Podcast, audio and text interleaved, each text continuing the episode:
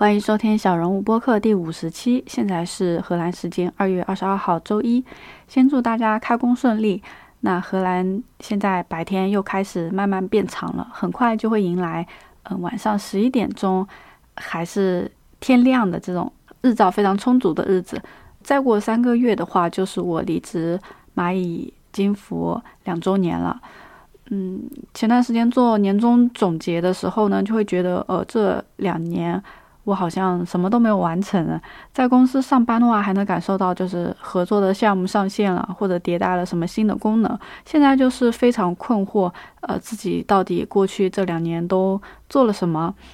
时间过去了，但好像没有什么东西留下。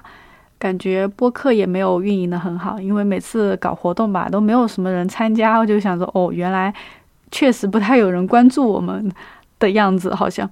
就会觉得说。嗯，自己全职搞这些东西真的值得吗？但是我也知道，就如果我去工作了，应该就不会有精力继续经营博客或者视频的。不过今年呢，是还有几位嘉宾有约好的采访，就是不知道明年会怎么样，那就先把今年的嗯做好。对，那今天的内容是这样的，就前段时间，呃，我有更新了一期影片，是关于自己的职业生涯的一个思考，我为什么选择做程序员的六个理由，还有为什么我们会出国，呃，因为我觉得。内容都讲得挺好的，我也知道，就是并不是所有人都有关注我的 B 站或者 YouTube 账号，所以我就把原视频重新剪辑了一下，跟大家分享这部分的内容。但音质比较一般，就不太适合非常环境、非常安静的环境听，就还希望大家体谅一下。那我们开始吧。大家好，欢迎来到我的频道，我是不务正业的程序员阿乐。今天呢，想跟大家分享一下我的职场经历，我是如何成为一名前端工程师的，以及我为什么会选择这个职业，还有大家比较关心的，就是我们为什么啊要出国工作呢？年底了嘛，然后也是想给自己的职业生涯做一个阶段性的总结，尤其是作为一名大龄的女性程序员。加上过去这一年呢，其实有在尝试做一些内容创作的东西，重新审视程序员这个身份的话，其实我有一些新的想法。那如果你比较犹豫，说要不要成为程序员，做程序员有什么好处，还有就是大龄程序员的出路，我相信这一期视频的话，还是可以给到你一些启发。那我的经历很简单，我是杭州一所非九八五、非二幺幺的大学本科计算机学院。毕业的，嗯，我的前端技能也是自学的，HTML、CSS、JS，从小公司一路就是打怪升级去了阿里，然后蚂蚁金服，六年我总共待了六个团队，各种框架，比如说 Angular 到 Vue 到 React，呃，TypeScript、JavaScript 我都有实际的项目经验。我知道很多人就是很想加入程序员这个行业，那我是到了。职业的第三年加入阿里之后，就是觉得好像对技术失去了热情，不想写代码，想要转行做点别的。但是我们的焦虑就是，呃，好像自己除了写代码这个技能以外，别的什么也不会。其实毕业头几年的话，我还是挺想成为一名极客的，就因为一个是自己长得就是这样子，很普通的一个女生。那如果会一点技术的话，感觉好像哎，跟一般的女女生不太一样，跟一般的女孩子挺酷的。就是我感觉，就做技术的女孩子都很酷，好像走出了一条自己不一样的道路。所以那个时候我还挺有技术追求的，然后非常的热爱倒腾各种各样的东西。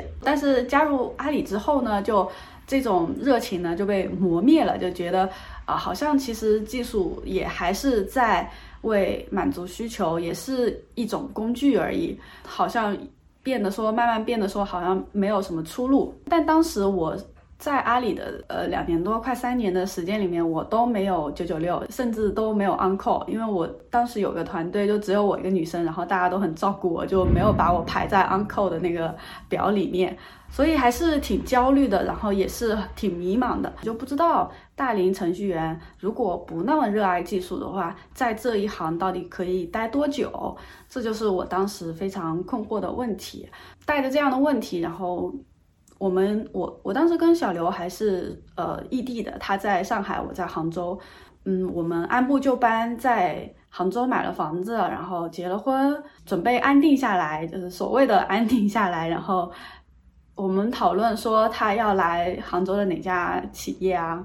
想象我们以后的日子，大概就是有空了，就是公司请个假，然后出去旅游，一起上下班，偶尔周末呃回家看看父母，然后持续性的被他们催生。这可能就是我们接下来的人生的样子吧，就我完全就可以想象得到。也是那个时候，突然就觉得说，嗯，好像我们一直在履行这个社会对于年轻人的一个要求：顺利的大学毕业，然后找一份工作，努力工作，买房结婚，然后就是生儿育女，然后再生老病死，就是这样的一生吧。然后就觉得。也不是说这一条路好还是不好，但是至少这一条大多数人都走过的路，我们也走了一段。我们买了房子，结了婚，然后反正至少我没有很开心。我们在买房过程呢，就遇到了一些不愉快的事情，然后就会想说，嗯，那接下来。都要在这里面住着，然后回忆起这种不开心的事情，我就感觉不到快乐，也对未来没有憧憬吧。然后那一刻就会想说，要不要试试看，咱们去国外找工作，嗯，去国外生活一段时间。对，有了这个念头以后呢，那其实我们两个人身边的朋友都没有过这样的经历，然后我们也没有跟任何人说起过这样的想法。大概是一八年初吧。而且我们都没有在国外留学的经验。小刘是英语六级，我是英语四级。但就像我每次在播客里说的，就是有些念头有一点发芽了之后，它会茁壮的成长，不管它的环境有多恶劣，就是慢慢的在往这个方向努力吧。反正程序员嘛，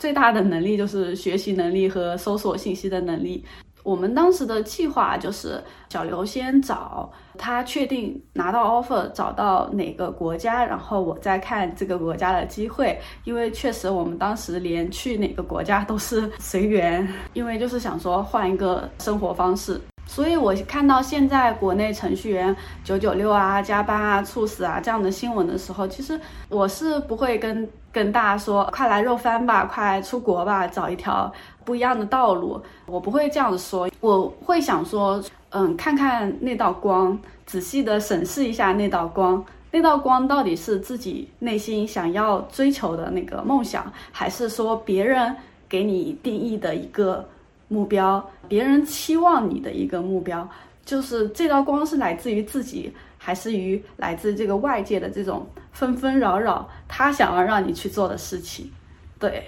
所以最后呢，就是通过小刘的努力，带一点点的运气，他就找到了来荷兰阿姆斯特丹的一份工作。那下次有机会的话，让他自己再来讲一讲这两年过程中的变化。然后再说回这个经历啊，就我的配偶签证的话，其实也是可以来荷兰工作的，而且也享受 thirty percent ruling 的这个优惠政策。但是因为前面说了自己一直想要转行，我觉得这是一个很好的机会。那辞职。试试看，如果不写代码的话，我可以做什么？然后就做了播客，然后也写文章赚一些稿费，然后现在做视频，嗯，对，就是这样一步一步。但是至于怎么样呢？就大家也看到了，就是 对，就是这样子。所以其实我想要引出的第一个点就是，编程是一件你努力就会有回报的事情。像写文章或者录播课或者拍视频，当然练习越多，它的技术水平可能是会提高的，然后那个内容的敏感度可能也也会提高。但是最终这个内容的好坏是要别人来评定的，是要别人来认可的。就像《乘风破浪》里的姐姐，不管她们有多努力，她们描述自己有多爱、有多热爱这个舞台，多享受这个舞台，但是得不到观众的喜欢，她们就只能离开。但是编程不一样，它不会因为百分之九十的同事说我写的代码非常的整洁，那我写的 bug 机器就会通过，不会。他也不会说因为我长得好看 或者长得不好看，我的 bug 它就不是 bug 了，或者他会教机器就会教我怎么做，不也不会发生这样的事情。就它就是一件对是对，错是错。呃，你做的越多，踩的坑越多，你的经验就越多，然后你。解 bug 的能能力也会慢慢的提升，并且我们的功能实现了，我们就能拿到工资，这个就是非常实实在在的回报。当然啦，就是在我们的职业生涯中呢，也是需要一点点运气、一点点人缘的，非常少。就是在求职的时候，还有在晋升的时候，但这样的过程，我们大概一年最多一两回就够了。但是写文章、做视频，每一期影片的内容、每一篇文章的内容，都要一点点运气，才有可能被更多的人看到。那运气这件事情呢，就是跟我是向来是不怎么搭边。就是在程序员这条道路上，我都是依靠勤奋和努力才走到了那个位置的。所以过去这一年呢，我的收入可以说是骤减，当然就得亏我自己有存一些生活费。所以呢，第二个点，程序员的福利和薪资待遇都很好。呃，在荷兰的待遇的话，大家可以看之前的那支视频。另外，从我个人的经历的话，我是一个农村出生的，然后我们家庭条件是非常的一般，就没有自己赚钱。以前我是不敢奢望说出国旅游的，因为坐飞机给我的印象就是一个有钱人才会做的事情，就是那是后面自己挣了钱以后才慢慢的去到各个地方旅游。还有一个很大的不同是，其实我们家里人。啊，农村里的人就不会有这种出国留学，他有什么出息，他有什么用，他不会有这个概念，所以我也没有这个概念，也没钱。这个程序员这个职业让我呃从农村来到了城市，然后享受到了相对比较体面的生活，而且还有机会了解到更多的除了北上广深以外的这种选择的机会。另外呢，程序员的工作它不受办公地点的限制，不管是美国、德国、澳大利亚还是荷兰，都有软件工程师的岗位这个需求，不管到哪里都可以找到工作。而且今年因为疫情的关系，就远程工作流行了以后呢，呃，完全是可以拿着一线城市的薪资水平，享受十八线城市的这个物价。现在有很多人就是这么做，我以前也是有过一段。一段 freelancer 的工作经历，杭州的租房也退了，然后东西都运回拖回老家，然后去一边旅游一边工作，只要一台 MacBook 就可以上班，有网络就可以上班了，确实是非常自由的职业。而且很搞笑的是，我后面回老家的时候，我还去当地的镇上找了一份那个微信公众号编辑的工作，就是我一个月大概大概能拿八九千的那个项目的工资。编辑的工资是大概一两千一个月吧，就跟体验生活一样，就还蛮有趣的。所以也是得亏呃程序员这个工作让我有这样不同的体验。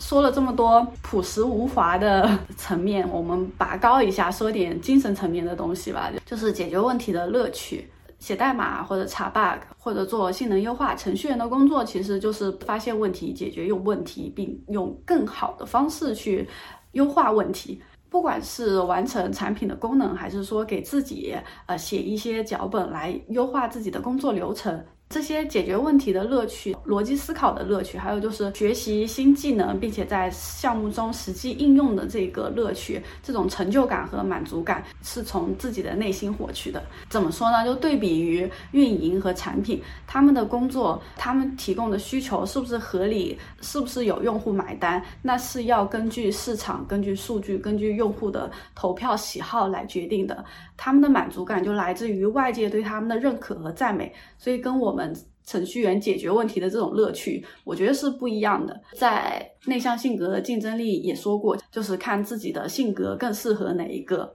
另外，其实我当初成为程序员还有一个很重要的原因呢，就是我觉得技术是客观的、纯粹的。我们更多的是在跟机器打交道，就不需要去掌握太多的人情世故啊，那种沟通技巧啊，或者拍马屁啊这种事情，就是我不擅长的。就我也觉得做工程师对我来说一个很好的优势，就这就是一件在跟机器打交道的工作。那其实随着职位的提高，这是不对的，就你还是需要和人沟通。那当然是我最初的一个想法嘛。虽然现实中真正的职场上还是有很多勾心斗角的，但就我感觉下来，程序员这一份已经算非常非常少，而且我自己也基本上没有遇到过职场霸凌啊或者压榨啊之类的。